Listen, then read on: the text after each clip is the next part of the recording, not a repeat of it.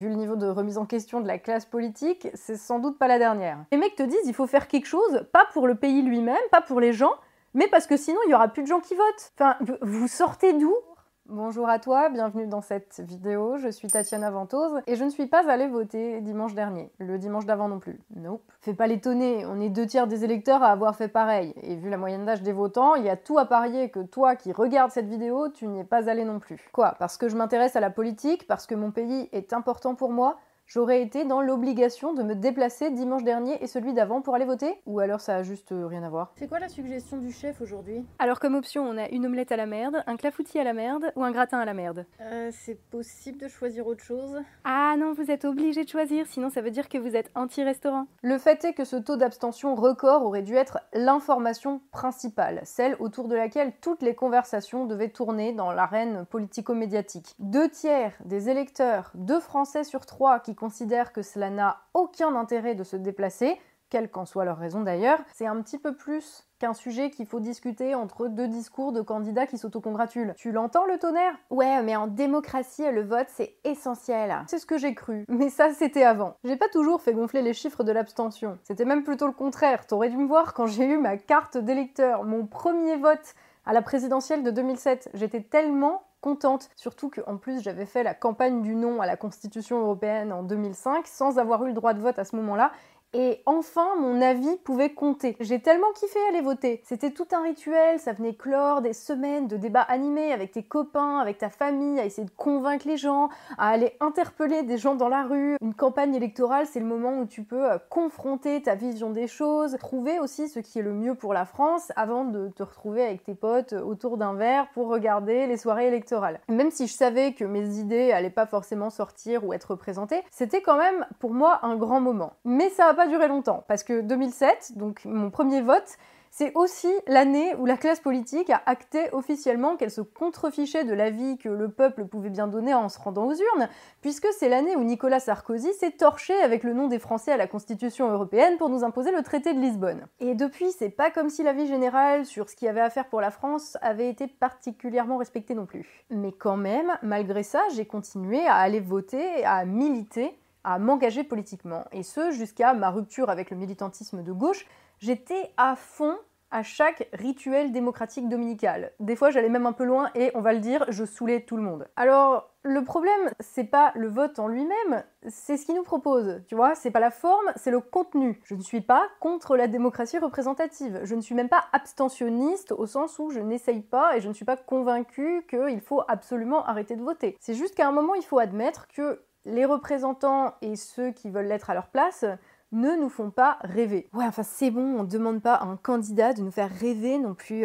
Bah en fait, euh, quand même un peu, si. À minima, on leur demande de pas se foutre de notre gueule avant de nous cracher au visage. Et à la lumière des réactions des politiques assez régionales, on en est quand même un petit peu beaucoup là. Mais dans l'absolu, à ce stade, le problème c'est même plus qu'ils font pas rêver, hein. C'est qu'ils t'insultent à longueur de journée, te traitent de mouton, de feignasse, disent que la démocratie ne fonctionne pas à cause de toi, qu'il va falloir que tu fasses des économies pour réparer leurs conneries alors que t'as déjà du mal joindre les deux bouts à la fin du mois. Ils t'engueulent parce que t'as pas voté pour eux alors que c'est eux qui font de la merde avec le pays depuis les dernières décennies qu'on est en vie. Parce que je suis désolée, mais aussi loin que je me rappelle, à part défoncer le pays, je n'ai connu aucune autre politique. Et tu viens te faire enguirlander parce que t'as pas confiance. Moi, je trouve qu'on est quand même vachement sympa que ça ne s'exprime que par l'abstention et qu'on renoue pas avec nos traditions françaises, hein, vu le contexte, sérieusement. Et quand je te dis que le vote c'était important pour moi, mais c'était à un point inimaginable. C'est-à-dire que même en 2017, où j'avais dit que je n'irais pas, il y a même des journalistes qui m'avaient suivi euh, pour, euh, pour un podcast sur justement les gens qui s'abstenaient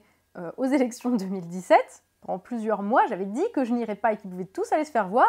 Et ben même là, j'ai craqué. J'ai été votée. J'ai voté blanc aux deux tours, mais j'y étais allée parce que ça me manquait trop en fait, tout ce petit rituel. Depuis, j'ai pas remis les pieds dans un bureau de vote, je crois. Alors pour être tout à fait honnête avec vous, à titre personnel, cette situation m'attriste un petit peu. Tu vois, c'est comme s'il y a un truc qui, qui s'était cassé. Mais si pour moi, ça me rend juste un peu triste, un peu nostalgique, pour la France, ça me révolte carrément. Ça me révolte qu'on en soit arrivé là et que tout ce que les politiques, qui sont bien obligés quand même de réagir à deux tiers d'abstinents, tout ce qu'ils trouvent à déplorer, c'est que ça fait du mal à la démocratie. Sans même se demander un quart de seconde si c'est pas le seul moyen pacifique qu'ont les Français de leur envoyer le message que eux font du mal à la France avec leur politique. C'est quand même le monde à l'envers. Parce que ces élections régionales ne sont en fait qu'un symptôme de la crise politique qui traverse notre pays. Exactement comme l'était l'élection de Macron et le rejet des partis traditionnels à la dernière élection, c'est un symptôme. Mais au lieu de comprendre le moment dans lequel nous sommes, les politiques et analystes de service tentent de nous resservir un passé sur lequel on a déjà tiré un trait, en plus pour essayer de prédire l'avenir. Donc ils nous disent que c'est euh, le vieux monde des partis traditionnels qui prend sa revanche. J'ai envie de leur dire c'est beau de vouloir vous rassurer, pourquoi pas faire revenir voter les abstinents en distribuant mieux la propagande électorale et en généralisant le vote électronique Ça va super bien marcher. Rigolez pas, c'est ce que le Rassemblement national et la République en marche nous ont quand même pondu comme solution à l'abstention. Et les petits malins des chiffres et des sondages n'ont même pas été capables de faire une analyse très simple, consistant à observer que ceux qui sont allés voter, enfin ceux qui se sont le moins abstenus, sont les plus âgés, soit les électeurs d'Emmanuel Macron et de François Fillon en 2017. 87% des moins de 24 ans ne se sont pas rendus aux urnes. Comme quoi, décrédibiliser la politique en faisant le mariole avec des influenceurs à l'Elysée, ça n'aide pas à faire voter les jeunes. Ce qui explique le score de la droite, hein, qui s'imagine que sa déréliction a laissé place à une dynamique positive suscitant un enthousiasme des foules. Ils y croient vraiment. Non, sans déconner, le, vieux monde ne prend pas sa revanche. Par définition, le passé est derrière nous. Hein. Et le pendant de ça, c'était nous faire croire que les scores de ces régionales reflètent par avance ceux de la présidentielle de l'an prochain. Mais qui, quel Français, quelle personne ayant une once de sérieux croit à ça? D'où est-ce qu'un électorat abstinent aux deux tiers sur une régionale qui vient en plus acter d'une réforme des régions qui n'était pas au goût des Français, d'où est-ce que ça dit quelque chose d'une future présidentielle qui est quand même unanimement admise comme la seule élection qui peut faire changer la direction politique de ce pays? Ou alors c'est peut-être juste que les résultats de cette élection absolument essentielle allaient leur conférer, euh, ou pas d'ailleurs, la légitimité à présenter leur gueule à nos suffrages l'an prochain? C'était peut-être ça. Sérieusement, c'était trop demandé de prendre en compte les deux tiers des Français qui n'ont pas été votés avant de tirer des conclusions sur l'état du paysage politique, avant de s'auto-congratuler comme si c'était légitime dans leurs résultats, que c'est bien la preuve que la droite respire encore, que ça montre bien que LREM s'ancre dans le paysage, malgré la branlée monumentale de tous les ministres envoyés par Macron, que la gauche existe encore, malgré son état de mort cérébrale, ou que le RN est bel et bien le vote anti-système, malgré le fait qu'il se comporte exactement comme les autres. Un Français sur trois qui vote, ça veut dire les militants et les sympathisants. Donc si on avait encore besoin d'une illustration, la voilà. La caste politique ne se parle qu'à elle-même en circuit fermé. Elle ne vit plus dans ce pays avec nous. Ce qui ne les empêche pas de se réjouir du fait que tout le monde a gagné. Et quand c'était pas l'école des fans avec tout le monde 10 sur 10, c'était la pleurniche générale. LREM est un parti jeune qui débute, les alliances contre nature de la droite et de la gauche contre le Rassemblement national, les autres sont des méchants, les Français auraient quand même pu se déplacer. Fondamentalement, ça en revient toujours là le bouc émissaire, facile, celui à qui on peut faire dire tout ce qu'on veut, à qui on peut donner des leçons de morale, qui ne peut pas rétorquer parce qu'il n'est pas présent sur le plateau de télévision pour dire le fond de sa pensée. Le français qui n'est pas allé voter. Bah oui, parce que tu peux t'auto-congratuler de résultats fantastiques, hein, mais quand même il faut verser trois larmes sur les deux tiers des gens qui leur ont dit en substance démerdez-vous, votre cirque c'est sans moi aujourd'hui. Alors c'est leçon de morale avec les médias comme une caisse de résonance. Le soir du premier tour, c'était un cas d'école, avec, lorsqu'était évoqué cette abstention record comme une sorte de de sujets les autres, alors que c'était quand même le sujet central, le allez bien tous vous faire on a eu droit à euh, les abstentionnistes, les irresponsables, dangereux pour la démocratie. Et les mecs ont passé la semaine à traiter les gens d'anti-républicains et d'irresponsables pour le dimanche suivant leur dire votez pour moi la bouche en cœur en se disant bah ouais ça va marcher, hein, on a été bien pédagogue là. Mais exiger des Français un sursaut républicain quand on se torche avec la Respublica, la chose publique, bah c'est un petit peu comme si tu crachais à la gueule de quelqu'un avant de lui demander de t'embrasser et que sinon il est méchant. Ça s'appelle du chantage. Mais c'est pas comme si on n'était pas habitué. C'est tellement plus facile de blâmer les gens qui ne votent pas plutôt que la classe politique se remette en question. Mais l'absence de sursaut républicain entre les deux tours prouve quand même que la culpabilisation, ça ne marche plus, et double percute dans les dents de la classe politique, le tonnerre du peuple souverain qui refuse de cautionner. Alors quelles que soient les raisons qui poussent à l'abstention, lorsqu'elle représente deux tiers de l'électorat, ça fait un petit peu plus qu'interroger ou poser des questions, tu vois. C'est un message, et c'est peut-être le seul qui nous reste à une élection comme celle-ci quand la majorité désavoue l'ensemble de la classe politique, c'est peut-être pas la majorité le problème, c'est peut-être la classe politique. Ce taux d'abstention record au régional suffit à mettre en lumière la crise politique dans laquelle notre pays s'enfonce particulièrement rapidement depuis l'élection de Macron, mais plus largement depuis une bonne quarantaine d'années. Et tout le reste, à la lumière de ça, on s'en fiche un petit peu. T'as pas besoin de chercher qui a gagné, si c'est une victoire pour Pécresse, si c'est une défaite pour le RN, si c'est un camouflé pour LREM ou une médaille pour la gauche plurielle 2.0. Il a pas besoin d'autre analyse. Vous avez tous perdu. La caste politique a perdu. Mais plutôt qu'assumer ça, ils font comme si comme si leur défaite était une victoire, comme si leur incompétence était notre faute, et comme s'ils vivaient en France et qu'ils parlaient à d'autres qu'à eux-mêmes. Et c'est vrai que quand on est obsédé par son nombril et qu'on n'a pas de d'ensemble, il est hyper facile de relativiser l'énormité de la crise politique, la profondeur du dégoût et l'ampleur de la colère. Et c'est un petit peu ce qu'ils ont fait à l'issue de ce scrutin, dans la logique de leur démarche depuis des années, hein, des petites propositions de mesurettes, des promesses minables sur des trucs anecdotiques qui ne s'inscrivent pas dans un projet politique général et surtout qui ne peuvent pas étancher la soif de reprise en main de notre destin. De lamentables tentatives de proposer des trucs en essayant de récupérer le peu qui comprennent des aspirations du peuple français. T'as Le Pen qui a sorti le RIC de son chapeau, Vauquier qui appelle à la relocalisation de l'industrie, avec quoi l'État qu'ils ont détruit ou la défiscalisation qu'ils promettent en même temps? Aux grandes entreprises. LREM qui joue la carte du vote électronique, la France Insoumise qui revient avec sa sixième République, et les Verts avec un saxophone.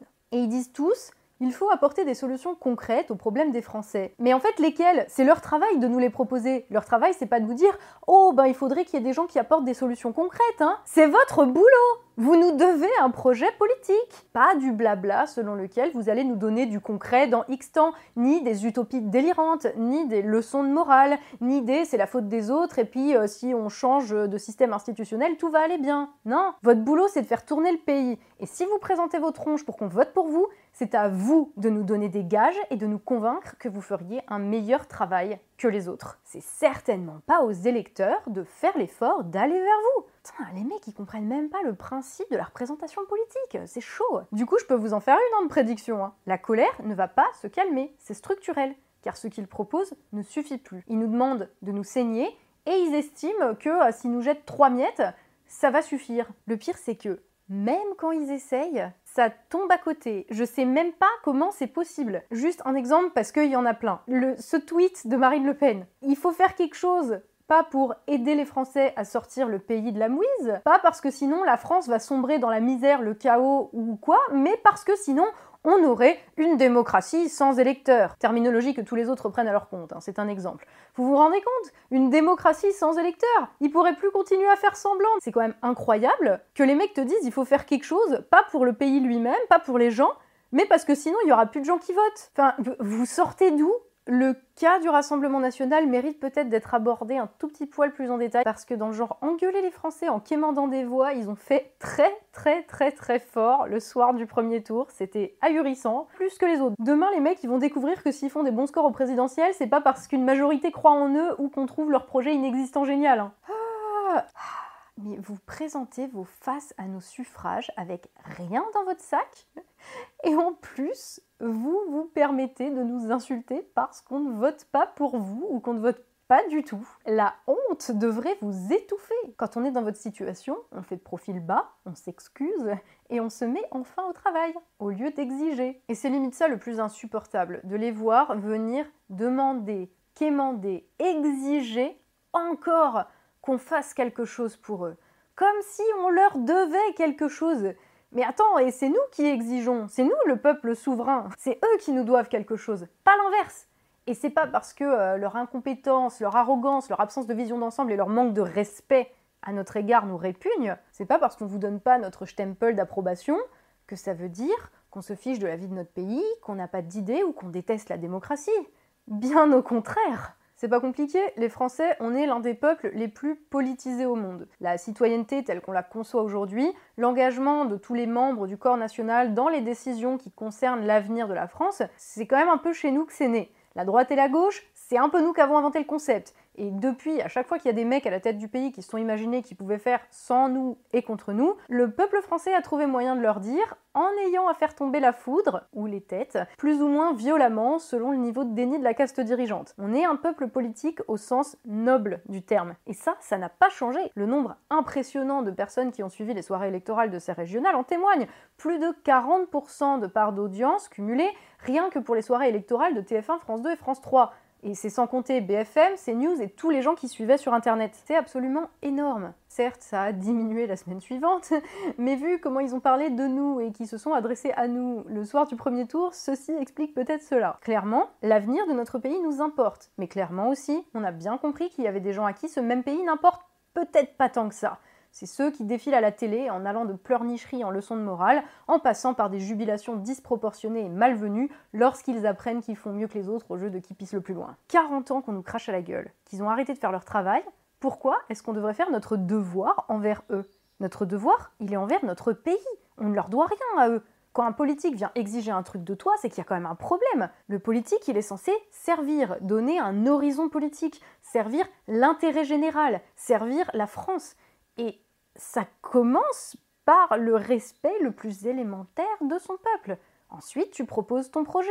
Et ensuite, on décide. Il propose, on choisit, en tant que peuple souverain. Quand le choix est merdique, on peut choisir de dire le choix est merdique. L'abstention à ces élections, c'est un petit peu comme au moment des Gilets jaunes. C'est tellement massif qu'ils ont été obligés d'en parler. Pas longtemps, mais un petit peu assez pour donner une idée de l'ampleur de la crise politique. Imaginez si à la télé, dans les médias, ils avaient donné deux tiers du temps de parole à des gens qui n'avaient pas voté. Deux tiers, c'est ce qui représente dans l'électorat. Alors, les gagnants, puisque tout le monde a gagné de dimanche dernier, feraient bien de se rappeler quand même une petite chose, c'est que s'ils n'ont pas encore été remplacés, c'est parce qu'il n'y a rien d'autre pour le moment. D'ici là, je vais faire comme tout le monde, je vais voter par défaut aux élections qui, j'estime, en tout cas, comptent et peuvent faire infléchir la politique de notre pays. Mais je sais que ça suffira pas. De toute façon, même avec des politiques et des gouvernants bien intentionnés, ça ne suffit jamais. Je le dis souvent, mais c'est quand même essentiel à rappeler parce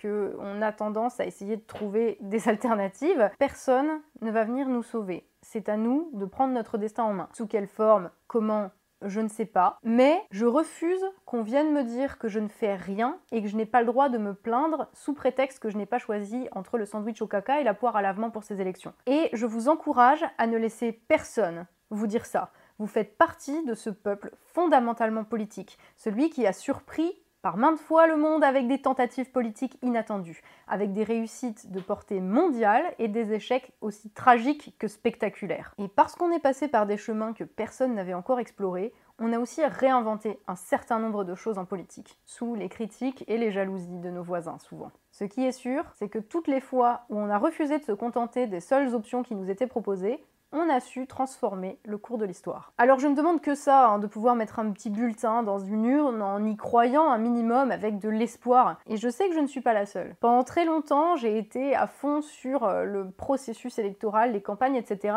Mais c'était pas tant pour le bulletin en lui-même. C'est parce que, au fond, je me suis toujours intéressée à la vie de mon pays. Et c'est ça la politique. C'est la vie de ton pays. C'est ta vie qui se mêle à celle de ton pays. Et en tant que Français, bah, on a un rapport particulier à ça, et il faut l'assumer. Aujourd'hui, je sais que mon désintérêt pour les options électorales qui nous sont proposées viennent pas d'un désintérêt que j'aurais développé pour la politique, mais de l'exact inverse. À titre personnel, partager avec vous cette réflexion le travail que je fais sur cette chaîne ainsi que sur celle du fil d'actu et tout ce qui gravite autour de ça, bah ça fait partie de mes tentatives personnelles de ne pas me limiter à ce qu'on nous propose, d'explorer des chemins inconnus. Et qui sait à quoi ça va amener Et j'espère vraiment pouvoir faire plus dans les années qui viennent, mais je sais aussi que ça sera ni l'alpha ni l'oméga, mais simplement une pierre de plus ajoutée à cet édifice qu'on appelle la France, dans lequel je continue de croire.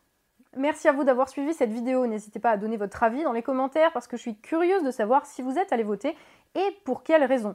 Il n'y a pas de tabou ici, et c'est pas parce que je ne suis pas allée voter que je vais venir vous dire que si vous y êtes allé, vous avez eu raison ou vous avez eu tort. Dans un contexte où toutes les options sont insatisfaisantes, on fait ce qu'on peut.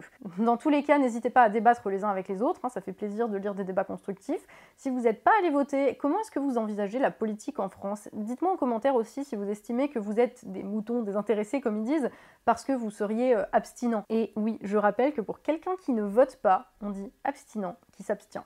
Abstentionniste, ça veut dire quelqu'un qui est militant pour l'abstention, qui essaye de convaincre les autres qu'il ne faut pas voter. Et à moins que je ne me trompe lourdement, je pense qu'il y a beaucoup plus d'abstinents que d'abstentionnistes véritables dans ce pays. J'en profite pour vous recommander un livre, une fois n'est pas coutume, c'est un roman, mais qui est totalement d'actualité. Il s'agit du livre La lucidité de José Saramago, qui a eu, je crois, un prix Nobel de littérature. C'est l'histoire d'un pays qui vote blanc à 83%, ce qui déclenche une très très grave crise politique dans le pays. C'est hyper pertinent. Je vous mets un lien vers Place des libraires euh, en barre d'infos et vous pouvez trouver des libraires indépendants qui l'ont à côté de chez vous. C'est pas un lien affilié ni sponsorisé, c'est juste que j'espère que c'est utile. Voilà. Bien sûr, vous pouvez partager la vidéo pour alimenter le débat sur vos pages perso et vos réseaux sociaux. Vous pouvez me suivre sur Twitter, Instagram et Facebook où je poste du contenu légèrement différent d'ici. Vous pouvez aussi vous abonner à la chaîne si c'est pas déjà fait, ainsi qu'à la liste Telegram où je poste toutes les nouvelles vidéos, toutes les nouvelles sorties, aussi bien de cette chaîne que celle du d'actu. Je remercie très chaleureusement tous les tipeurs qui me permettent de faire ce travail en essayant de garder toute la lucidité possible. Donc, je travaille toujours sur le prochain Culture Paul qui devrait sortir si tout va bien le 14 juillet. D'ici la prochaine, rappelez-vous que vous n'êtes pas n'importe qui, vous êtes la France et que la France a déjà décidé de ne pas se satisfaire des options proposées par ceux qui ont confisqué le pays. Rappelez-vous qu'on a déjà repris notre destin des mains des traîtres qui l'ont pillé. Rappelez-vous que rien n'est écrit d'avance et que notre pays est ce qu'on en fait. Je vous fais des gros bisous, je vous dis à la prochaine et surtout, prenez soin de vous.